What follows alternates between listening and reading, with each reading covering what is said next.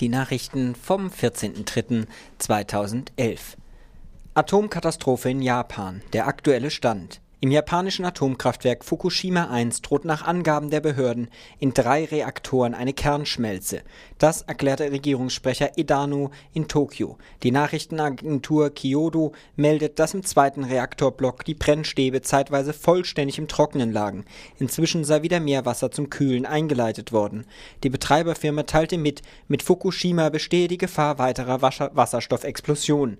Bei einer Detonation in der vergangenen Nacht wurden elf Menschen verletzt verletzt. Die Stahlhülle um den Reaktorkern hielt aber offenbar stand. Zur selben Zeit leiden Millionen Menschen unter den Auswirkungen von Erdbeben, Tsunami und den Störfällen in den Atomkraftwerken an der Nordostküste. Sie haben kein Trinkwasser, Lebensmittel und Benzin werden knapp, der Strom wird rationiert. Viele Zufahrtsstraßen sind wegen Zerstörungen, Erdrutschen und Überschwemmungen unpassierbar geworden. Rund 200.000 Menschen wurden aus der Umgebung des Störfallreaktors Fukushima in Sicherheit gebracht. Sie werden von Spezialisten untersucht. In Europa gibt es unterdessen unterschiedliche Reaktionen auf das japanische Reaktorunglück. So hat die Schweiz die Zulassungsverfahren für die drei neuen Atomkraftwerke vorläufig gestoppt. Polen hält dagegen an den Plänen für den Bau eines ersten AKWs fest. In Frankreich verwies die Regierung nach einem Krisentreffen lediglich darauf, dass die eigenen Atomanlagen sicher seien. Die spanische Regierung warnt die EU vor übereilten Reaktionen. Bei den Entscheidungen über die Nutzung der Kernenergie dürfe man sich nicht von besonderen Vorkommnissen wie in Japan leiten lassen, meinte Wirtschaftsministerin Salgado. EU-Energiekommissar Oettinger hat für morgen unter anderem die zuständige Minister zur Beratung über die Sicherheitslage gebeten. Es gehe darum, Informationen über Notfallpläne und Sicherheitsstandards auszutauschen, hieß es in Brüssel. In Deutschland wird als Reaktion auf die Ereignisse in Japan auf die Laufzeitverlängerung für die deutsche Atomkraftwerke ausgesetzt. Bundeskanzlerin Merkel sagt am Nachmittag auf einer Pressekonferenz in Berlin, das Moratorium gelte für einen Zeitraum von drei Monaten. Während dieser Zeit solle ausgelotet werden, wie der Übergang in das Zeitalter der regenerativen Energien beschleunigt werden könne. Die Kanzlerin bestätigte, dass als Konsequenz aus dem Moratorium die Anlagen Biblis und Neckar-Westheim sofort abgeschaltet würden. Eine dauerhafte Stilllegung der deutschen Meiler lehnt sie erneut ab. Der SPD-Vorsitzende Gabriel warf der Bundesregierung vor, sie wolle mit dem Moratorium lediglich über die anstehenden Landtagswahlen hinwegkommen. Die SPD will durchsetzen, dass in dieser Woche im Bundestag namentlich über die Laufzeiten abgestimmt wird. Die Bündnisgrünen kündigten einen Antrag im Parlament zur sofortigen Stilllegung der sieben ältesten deutschen Meiler an. Unterdessen hatte der größte Energieverbraucher der Welt, China, seine Pläne zum Ausbau der Kernenergie bekräftigt. Wie der chinesische Volkskongress heute beschlossen hat, will China bis zum Jahr 2020 die Kapazitäten seiner Atomreaktoren um das Achtfache steigern. Dafür müssen Dutzende neuer Atommeiler gebaut werden. In ganz Europa kam es heute und gestern zu Mahnwachen und Protestaktionen von AKW-Gegnern. In Deutschland wurden für Montag, den 14.3. in nahezu allen Städten zu Mahnwachen und Demos aufgerufen. Aus Freiburg berichtet hierfür live für Radio Dreieckland Luciano. Ja, ich bin hier jetzt am Bertholdsbrunnen hier in der Innenstadt in Freiburg und innerhalb der letzten zehn Minuten haben sich hier hunderte Menschen versammelt. Das ist unglaublich. Ich glaube, das werden bestimmt fast tausend jetzt gleich. Ähm, es kommen noch viele bunte Schilder zusammen. Es sind äh, wirklich Menschen aus den allen Bevölkerungsschichten. Ich sehe hier ältere Leute, Familien mit Kindern. Äh, also sehr, sehr gemischt. Ein paar Parteien sind natürlich auch da, die für ihren Wahlkampf jetzt ein bisschen hier äh, Stimmung machen wollen. Aber auch witz witzige Plakate wie zum Beispiel Urangela äh, mit Angela Merkel als Gesicht mit drei Augen. Ähm, ja, ich glaube, das ist so eine Mischung von Betroffenheit, aber auch Wut, äh, die hier zu spüren ist. Äh, Im Moment sammeln sich einfach sehr viele Leute und ich denke, es wird gleich losgehen, wie es wahrscheinlich in, auch in anderen Städten hier bundesweit stattfindet. Soweit die Einschätzung von unserem Kollegen Luciano, der sich an der Protestkundgebung für Radio Dreikland in Freiburg beteiligt. Wie in Freiburg wird es in hunderten anderen Städten heute ebenfalls zu Mahnwachen und Protestaktionen kommen, in denen, bei denen die AKW-Gegnerinnen eine sofortige Abschaltung der Atomkraftwerke fordern.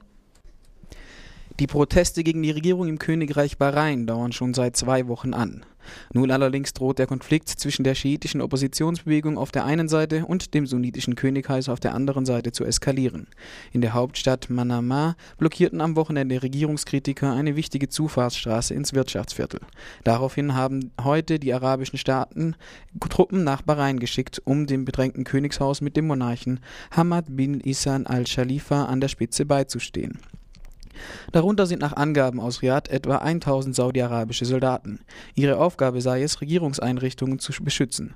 Bahrain hatte den Golfkooperationsrat wegen der anhaltenden Unruhen um die Entsendung von Streitkräften gebeten. Die schiitischen Oppositionellen in Bahrain nannten den Einsatz ausländischer Soldaten eine Kriegserklärung. Über Twitter und Facebook riefen sie zu einem sofortigen neuerlichen Kundgebung auf dem zentralen Platz der Hauptstadt auf. Königstreue Abgeordnete forderten die Verhängung des Kriegsrechts. Intolerantes Europa.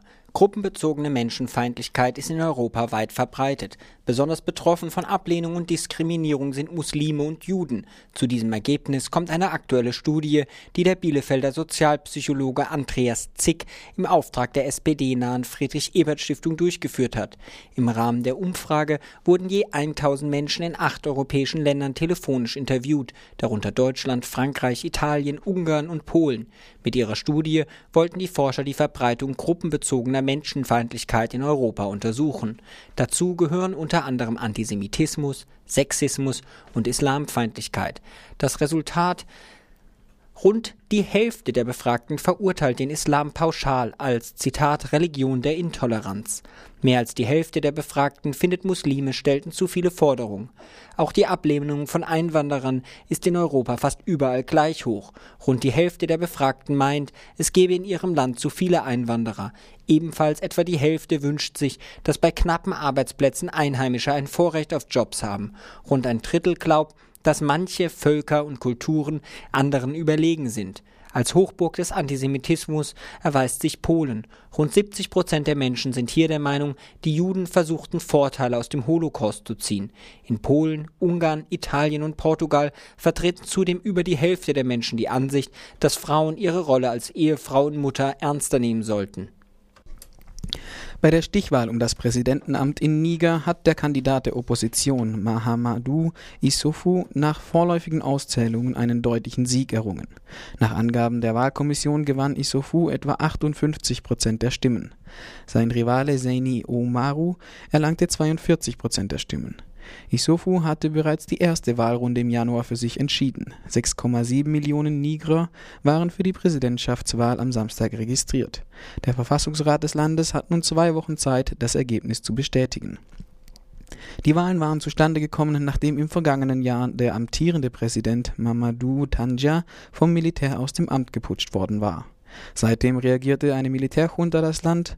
Die Putschisten hatten allerdings von Anfang an betont, die Militärherrschaft sei befristet und solle lediglich zur Rückkehr zur Demokratie ermöglichen. Niger liegt im Westen Afrikas und ist trotz seiner reichen Uranvorkommen eines der ärmsten Länder der Welt. Soweit die Fokus Europa Nachrichten am Montag, den 14. März 2011.